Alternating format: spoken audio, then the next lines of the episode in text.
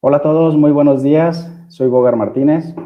Eh, esta ocasión quiero platicar un poco con ustedes acerca de crecimiento de granjas y modernización de las mismas. Un poco de mí, llevo en esta industria aproximadamente ocho años, casi ocho años en ella. He estado en la parte técnica, he estado en la parte de diseño de granjas y posteriormente en la parte comercial. Entonces, con esa experiencia adquirida, me gustaría compartir un poco con ustedes sobre este tema. Entonces, el punto es planificación de crecimientos o modernización de granjas, una mirada desde el bienestar animal. Vamos a abarcar las opciones de crecimiento y tratando un poco de, llevar esta parte de bienestar animal y la eficiencia de las granjas. Muy bien. Como bien saben, el crecimiento de la producción porcina en Latinoamérica ha sido, ha sido constante, ha sido muy buena. Hay algunos estudios de los últimos 10 años respecto al crecimiento de un 6.5% aproximadamente. Entonces, estos crecimientos, ¿cómo se, ¿cómo se ven reflejados en nuestra industria? Pues con nuevas granjas o bien creciendo las granjas que ya están en funcionamiento. Y es parte de lo que vamos a tocar el día de hoy. En esta ocasión vamos a hablar sobre algunos aspectos, es los retos de crecimiento de granjas, esto es, este, qué complicaciones puede haber, qué tipos de crecimiento hay. Vamos a hablar también un poco de la gestación confinada en jaula, que probablemente es el método de producción más, más conocido en Latinoamérica. Vamos a hablar un poco de gestaciones grupales, cómo se puede ajustar a los crecimientos, cuáles tipos de gestaciones grupales hay, que en sí hay dos, tres opciones diferentes que son buenas o malas, depende de su tipo de producción, depende de sus características. Vamos a hablar de gestaciones de alimentación electrónica, gestaciones con semibox y diferenciar entre grupos estáticos y dinámicos, unas formas de manejar la gestación grupal. ¿Por qué les hablo más de gestación grupal? Porque es una, una opción muy posible para, para el crecimiento de granjas. Ahora, otra parte va a ser la comparación entre estos dos tipos de producción, la de gestación grupal con la gestación en jaula. Existen algunas creencias sobre capacidades, este, espacios, productividad. Entonces vamos a tocar un poquito ahí una comparación, principalmente en el diseño o constructivo, pero para que se tenga en cuenta y sean puntos relevantes a ver. También hablaremos un poco sobre maternidades, sobre los tipos de alimentación en la maternidad y algo breve sobre la maternidad libre, que es un, un nuevo concepto que se está desarrollando y hay algunas pruebas. Entonces, platicaremos sobre eso en esta, en esta charla. Puedo dividir en tres tipos principales de crecimientos de granjas y quiero abarcar cada uno con sus respectivos retos y, características que debemos tener en cuenta para, para hacer ese crecimiento. Por ejemplo, el que es realmente más sencillo, pero es el más costoso, digámoslo así, son las granjas nuevas. Sencillo, ¿por qué? Porque nos da flexibilidad en el diseño. Nos permite tener disposición de espacio, nos permite tener galpones más amplios, más largos. No hay, no hay tanta restricción más que las del terreno y la de la cantidad de vientres que van a crecer. Entonces, este tipo de crecimientos, en cuanto a diseño, son los más flexibles. Vamos a tener ahí diferentes opciones, depende de lo que necesite cada uno de los usuarios. Y en esta diapositiva les muestro dos, dos ejemplos de granjas nuevas. Este, el del lado izquierdo es un ejemplo de una granja de 1200 vientres. Este, este usuario, este cliente, quería hacer el crecimiento en tres partes. Entonces, la primera sección es un año, posterior va a ser otro crecimiento y finalmente terminar la granja. Entonces, al ser una granja nueva, nos permite tener opciones de diseño. Puede ser crecimiento por etapas, puede ser todo el crecimiento en, un solo bloque o crecimiento en espejo, pero bueno, es una flexibilidad muy amplia para el diseño. Entonces, este caso, pueden ver que lo principal que deben de cuidar en el diseño de granjas es el flujo de animales que el flujo sea lo más fácil posible, que sean siempre tramos sin tantas curvas o sin tantas vueltas, que haya recorridos muy cortos en la medida de lo posible. ¿Por qué? Porque esto en la operación del día a día es pérdida de tiempo, es movimiento de animales, es eh, retrasos en el tránsito. Entonces, eso es lo principal. Ahora, el del lado derecho es otro ejemplo de crecimiento de una granja nueva, la cual es en dos partes. Eh, esta sería en un espejo. Eh, bueno, en ambos casos son gestaciones con, sección grupal o con corrales. Eso también facilita la parte de dimensiones, porque el, el tema del corral o las gestaciones en corral, debemos de respetar el área por animal. Y eso nos permite tener galpones más anchos, más angostos, se ajusta perfecto. Entonces, en el lado derecho también es una gestación grupal, creciendo en espejo. Entonces, igual, lo principal es tener correctamente las rutas de tránsito de gestación en jaula a la gestación en corral, de la gestación en corral a las maternidades y el regreso. Entonces, tratar de tener esas rutas bien definidas lo más corto posible, eso nos va a ayudar totalmente en nuestra producción. Granjas nuevas es un tipo de crecimiento no es el único tipo de crecimiento, pero es el que nos permite más flexibilidad a la hora de, implementar el proyecto. Entonces, este es un caso.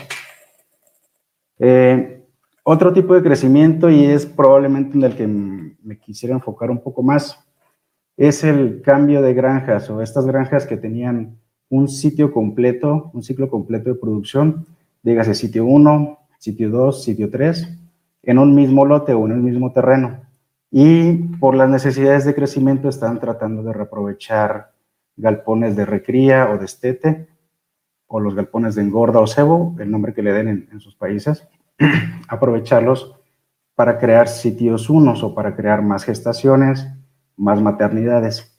Entonces, este tipo de crecimiento también es común. Normalmente lo que hacen es sacar la producción de engordas o de estetes a otro sitio, a otra área, por bioseguridad, por crecimiento, por eh, ruta comercial, por diferentes razones.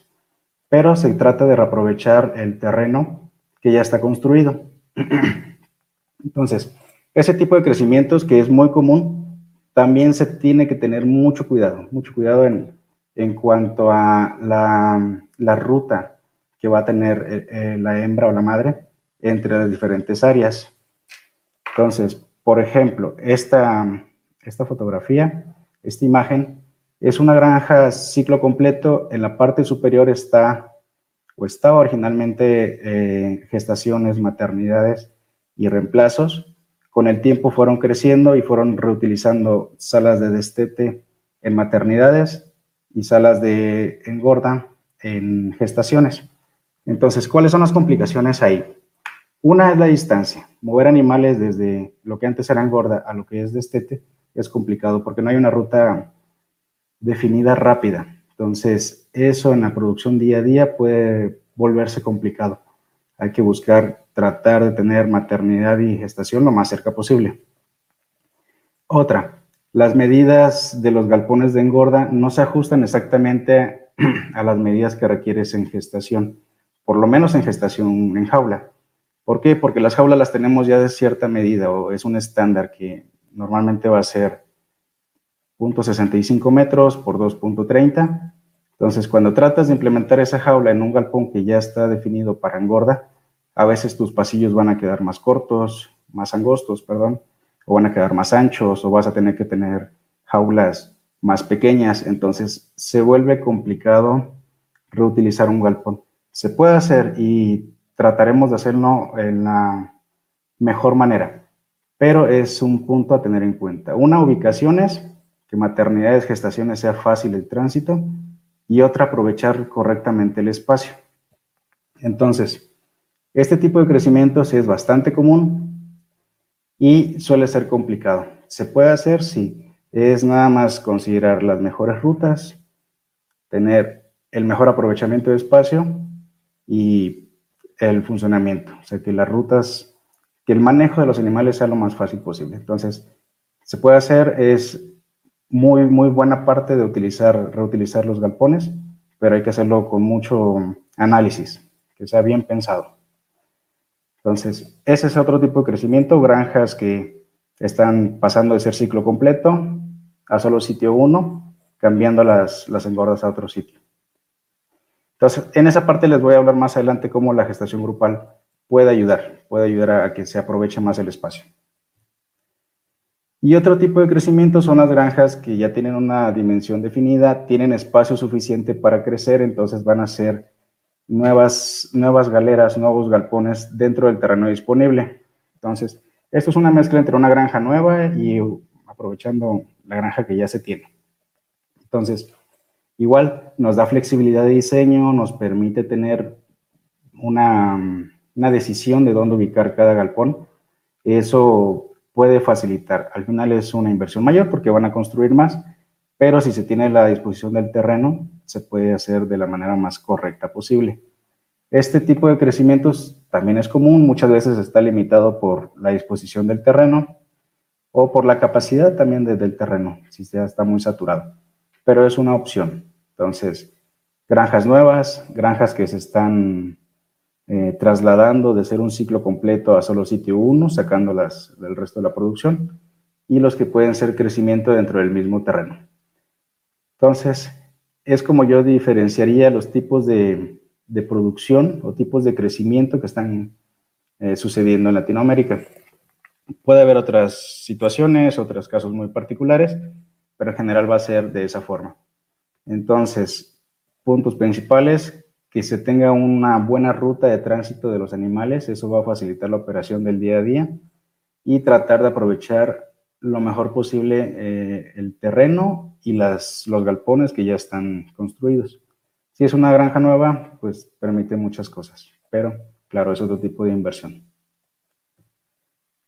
Ahora, recomendaciones, digamos, más recientes de, de las gestaciones en jaula, las gestaciones confinadas. Normalmente un estándar más común ya es 0.65 metros por 2.30 metros de, largo. Los pasillos entre 0.80 y 1 metro, los pasillos de inseminación entre 0.60 y 0.80, pasillos transversales de 1 a 1.1 metros. También otra restricción es el largo de, las, de la secuencia, de la cantidad de jaulas que tienes. Se recomienda que no sean más de 50 metros de jaulas Idealmente que sean menos, yo les diría 70, 80 jaulas consecutivas antes de tener un pasillo. ¿Por qué? Porque si no complica esta parte que les mencionaba, la parte de tránsito, de, ruta de los animales. Entonces, es ideal no tener secuencias de jaulas tan largas. Tenerla máximo, máximo 50 metros, si puede ser menos, mejor. Eso aumenta la cantidad de pasillos transversales, pero al final es operatividad. Va a permitir que que sea más eficiente el tránsito de animales. Con ventilación natural, o sea, si no tiene extractores, que no sea mayor a cuatro líneas de jaula. Esto va a ser más o menos 13.3 metros de, de ancho. Si tienen más de cuatro líneas de jaula, la ventilación en la parte central se vuelve complicada, se carga de amoníaco, no va a ser tan, tan eficiente, vas a tener una carga de amoníaco muy alta. Entonces, si es ventilación natural, que no sean más de, cuatro líneas de jaulas. Si es con ventilación, se puede hacer mucho más amplia, seis líneas, ocho líneas. Incluso las he visto de 12 líneas con ventilación transversal. Entonces, con ventilación es posible, ya son otros retos, es estructural, es de cantidad de ventilación, pero si es ventilación natural, no más de cuatro líneas de jaulas recomendado. Entonces, recomendaciones de gestaciones en jaula. Las dimensiones de, los galpones va a depender de la cantidad de líneas y respetando los tamaños de pasillos.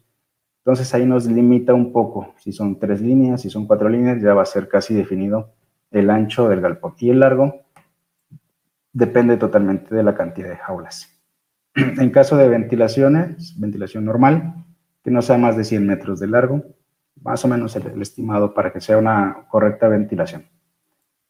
Características de la gestación en jaula.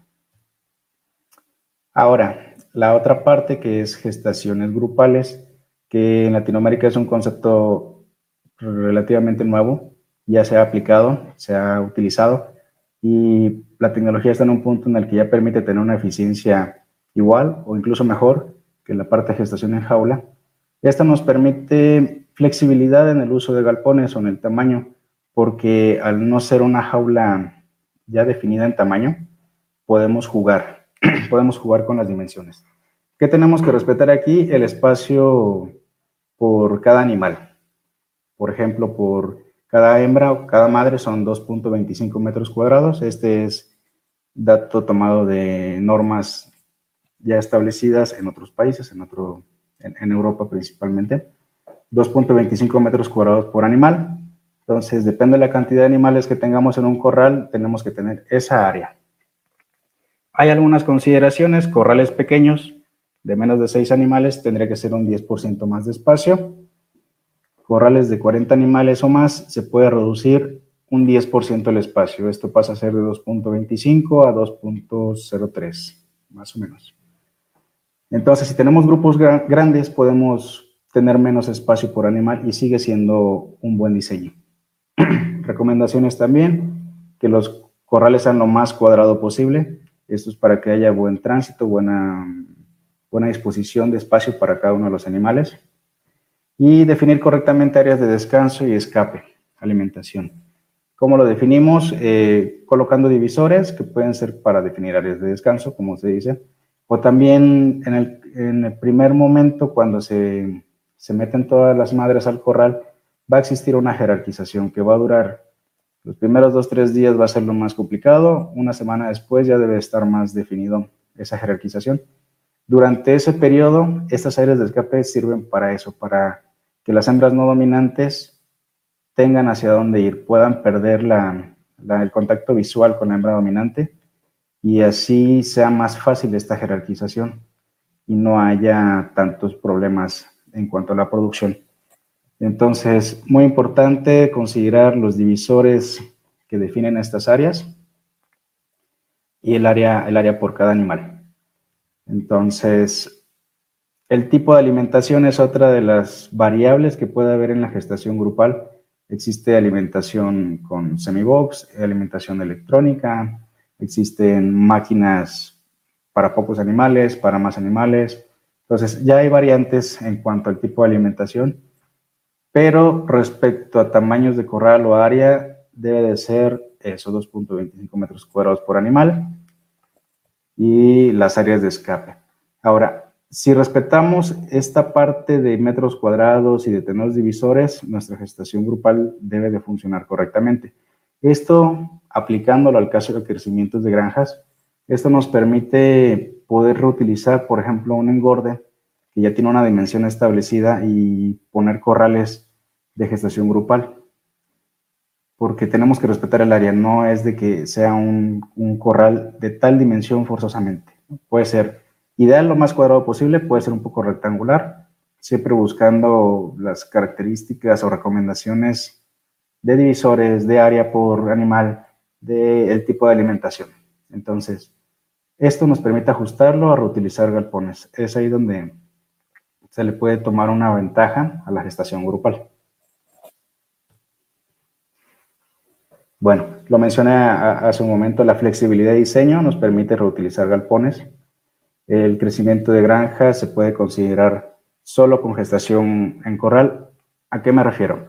Si ustedes ya tienen una producción, digamos, 200, 300, 500 vientres, la producción que tengan, y la tienen totalmente en gestación en corral, pueden hacer el crecimiento solamente en gestación, perdón. Si tienen la producción actual en gestación en jaula y van a hacer un crecimiento, lo pueden hacer totalmente en corral y mezclan, bueno, es parte de la misma producción y así tendrían la parte de jaula que es necesaria y la parte de corrales.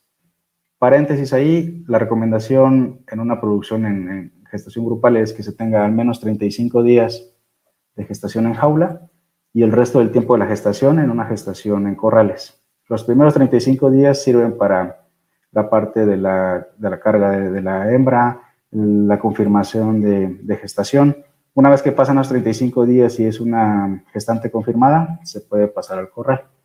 Entonces, si ya tienen una producción en jaula, pueden hacer el crecimiento totalmente en, corral y sigue siendo parte de una producción normal, por así decirlo, en, gestaciones grupales. Su sección de corrales, su sección de jaulas.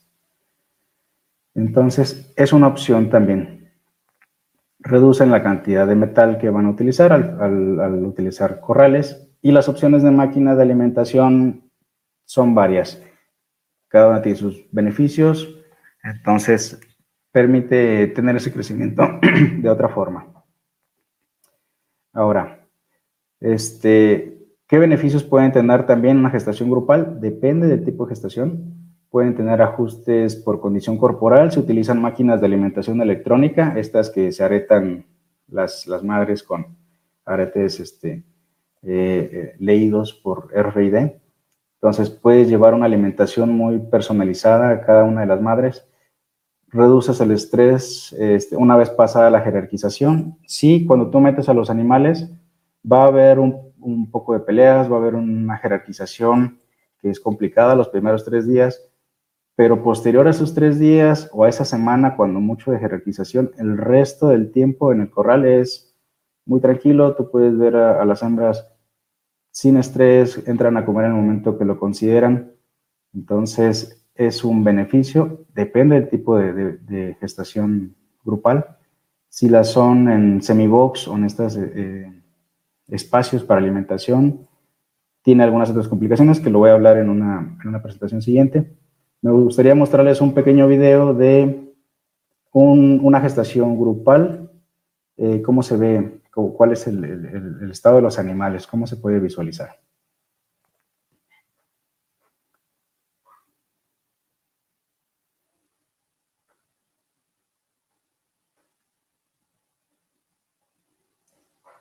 Bueno, explicando un poco el video, pueden ver el, no hay peleas constantes, ya la jerarquización en ese corral ya sucedió. Posterior a eso es muy tranquilo. Los animales están sin estrés, pueden entrar a comer a las máquinas en el momento que lo deseen. Normalmente va a ser la, la primera oportunidad del día, van a pasar, van a comer. Entonces, no es tan complicada una producción de gestación en corral. A veces tenemos esos eh, mitos de, que la productividad va a bajar, de que es muy complicado el manejo. No, siempre y cuando se, se siguen las recomendaciones, funciona correctamente. En este caso, en el video pueden ver, una, la tranquilidad de los animales, muy, muy notorio. Otra, las divisiones de los corrales están bien definidas.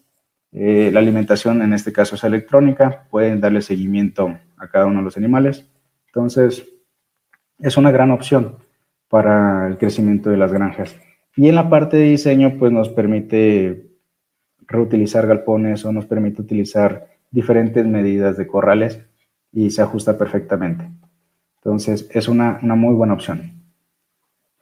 Otra opción de la parte de gestación en grupal, que también tendrá el beneficio de ajustar el galpón a las medidas que se requieren, todo el beneficio constructivo, digamos, de, de una gestación en, grupal o en corral, lo tiene. Son las semiboxes, que son espacios para la alimentación. Normalmente vas a alimentar igual que una jaula de gestación, una caja osificadora, pero en lugar de ser una jaula completa, tiene solo una sección de la jaula. Esto, ¿cómo funciona? Pues a cierta hora del día tú liberas alimento, cada una de ellas va a encontrar un espacio disponible y se va a alimentar.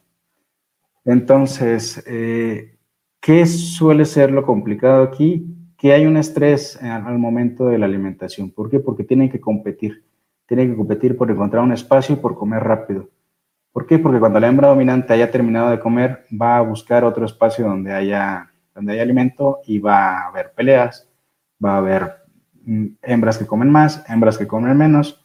Entonces, en la parte de alimentación sigue teniendo algunas complicaciones. Otro punto es si alguna madre, alguna hembra tiene o requiere algún ajuste de, por condición corporal de alimentación, en este tipo de corrales eh, no será posible o será muy complicado hacer esos ajustes. Cambian las otras que son electrónicas, pues tú puedes programar de que tal, tal número de madre coma un porcentaje más o un porcentaje menos, depende de la condición. Entonces, eh, las gestaciones grupales con semibox es algo que ya se ha utilizado, tiene beneficios constructivos de diseño En la parte de alimentación es donde llega a haber esa, complicación de, tener un seguimiento correcto o evitar el estrés de, los animales. Entonces, es de considerar. Es una opción, se puede considerar, tiene sus, sus. Entonces, básicamente es eso. Eh, bueno, aquí es la parte constructiva de comparación de una gestación en jaula y una gestación en corrales. Vamos a tomar el ejemplo de una, de una gestación de 528 espacios, que es un, galpón que tenía por ahí en un diseño. Entonces, considerando ese, ese galpón, esas medidas, por ejemplo, tendríamos que cada una de las jaulas tendría que medir 0.65 por 2.30 metros, pasillos transversales de un metro y los, los, este, los pasillos de alimentación y de inseminación, tal como lo marcaba antes el archivo, punto .90 y punto .70 para dejar una media del rango. Si tenemos esa cantidad de jaulas, esa cantidad de pasillos, estaríamos necesitando un total de 1181.04 metros cuadrados para hacer esa gestación en jaula.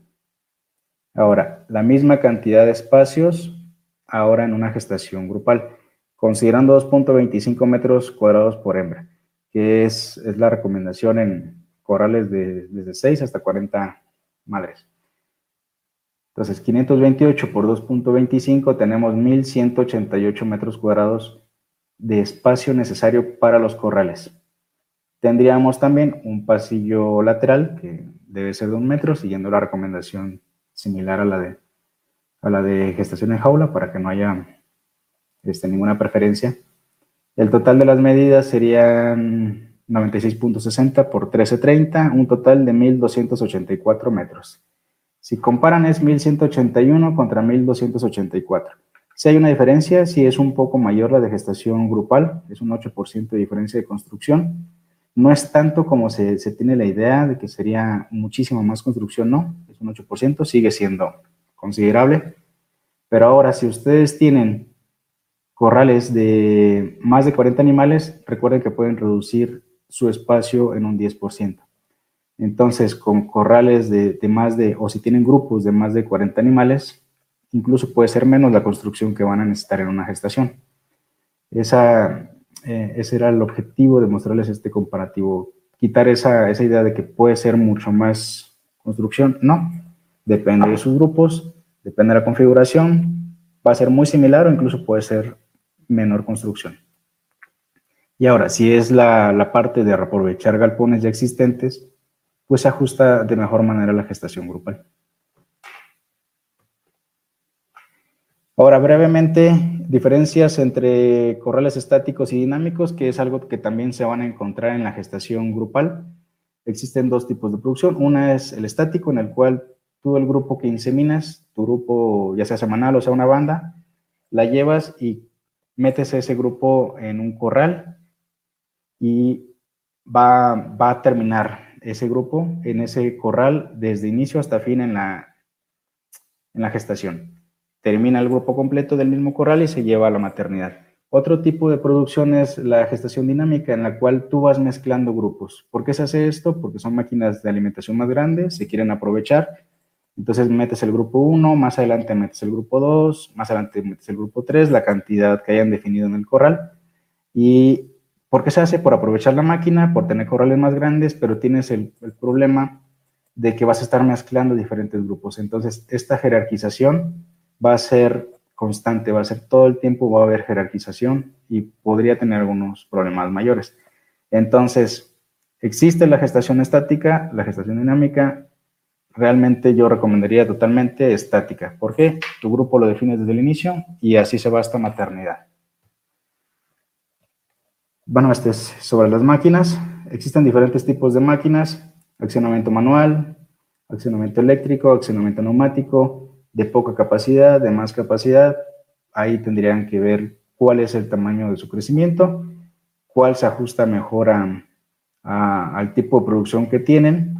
Si es un grupo estático, realmente las, jaulas más pequeñas son las más convenientes, normalmente son de 15 a 20 animales, y les recomendaría que fuera totalmente mecánico. Se evitan mantenimientos eléctricos o neumáticos, que también es, es algo complejo.